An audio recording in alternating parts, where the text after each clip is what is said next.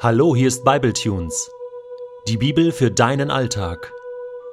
Der heutige Bibletune steht in Richter 6, die Verse 1 bis 10 und wird gelesen aus der Hoffnung für alle.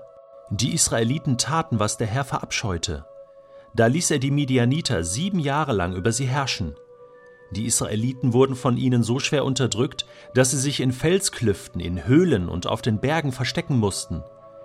Immer wenn sie ihre Felder in der Ebene bestellt hatten, kamen die Midianiter, die Amalekiter und die Beduinenstämme aus dem Osten, machten sich im Land breit und vernichteten die ganze Ernte bis nach Gaza am Mittelmeer. Sie ließen nichts übrig, wovon das Volk Israel sich ernähren konnte, und raubten auch alle Schafe, Ziegen, Rinder und Esel. Mit ihren Herden und Zelten fielen sie wie ein Heuschreckenschwarm über Israel her. Niemand konnte sie und ihre Kamele zählen. So drangen sie immer wieder ins Land ein und verwüsteten es. Die Israeliten gerieten dadurch tief ins Elend. Als sie zum Herrn um Hilfe schrien, sandte er einen Propheten zu ihnen, der verkündete So spricht der Herr, der Gott Israels Ich habe euch aus der Sklaverei in Ägypten befreit und hierher gebracht. Aus der Gewalt der Ägypter und aller anderen Unterdrücker habe ich euch gerettet. Ich vertrieb sie und gab euch ihr Land. Damals sagte ich zu euch, ich bin der Herr euer Gott. Verehrt nicht die Götter der Amoriter, in deren Land ihr wohnt. Aber ihr habt nicht auf mich gehört. Vater im Himmel, ich kann mich so gut im Verhalten des Volkes Israel wiederentdecken. In ihrem Wankelmut, in ihrem Zweifel, in ihrem Unglauben, in ihrer Art und Weise, dich zu vergessen obwohl sie doch genau wissen, dass alles Gute, was sie erleben, von dir kommt. Warum ist das nur so? Warum gibt es ständig diese Höhen und Tiefen in meinem Glauben? Warum kann ich nicht immer auf der Höhe sein, in deiner Nähe, im Himmel, voller Vertrauen, voller Glauben, und das jeden Tag meines Lebens? Warum bin ich so dumm, dich einfach links liegen zu lassen? Und warum fällt mir das oft nicht gleich selber auf, bevor du mich daran erinnern musst? Und warum fehlt mir dann die Kraft, zu dir zurückzukommen? Einfach so.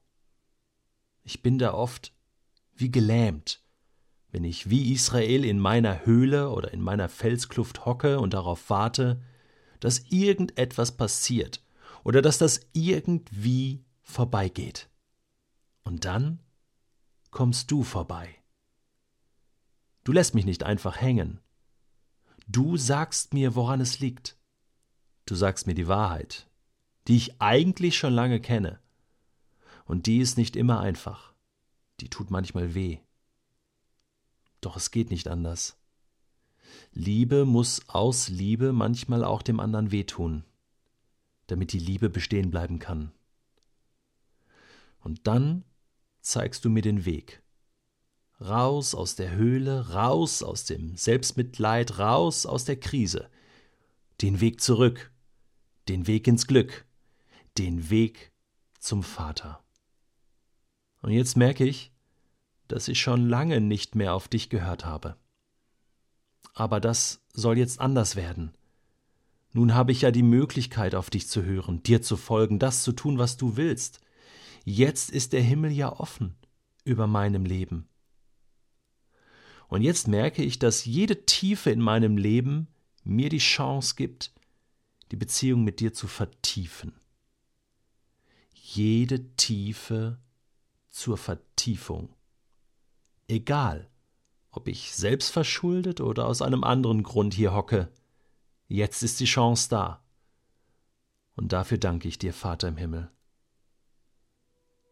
Ich sehe meinen Glauben nicht mehr als einen Punkt im Leben nicht mehr als Tiefpunkt und auch nicht mehr als Höhepunkt. Ich sehe meinen Glauben als einen Weg mit und zum Vater.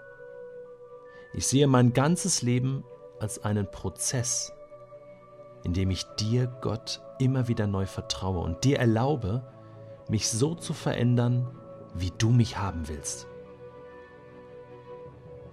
Und so danke ich dir für deine unendliche Geduld mit mir. Dein Detlef.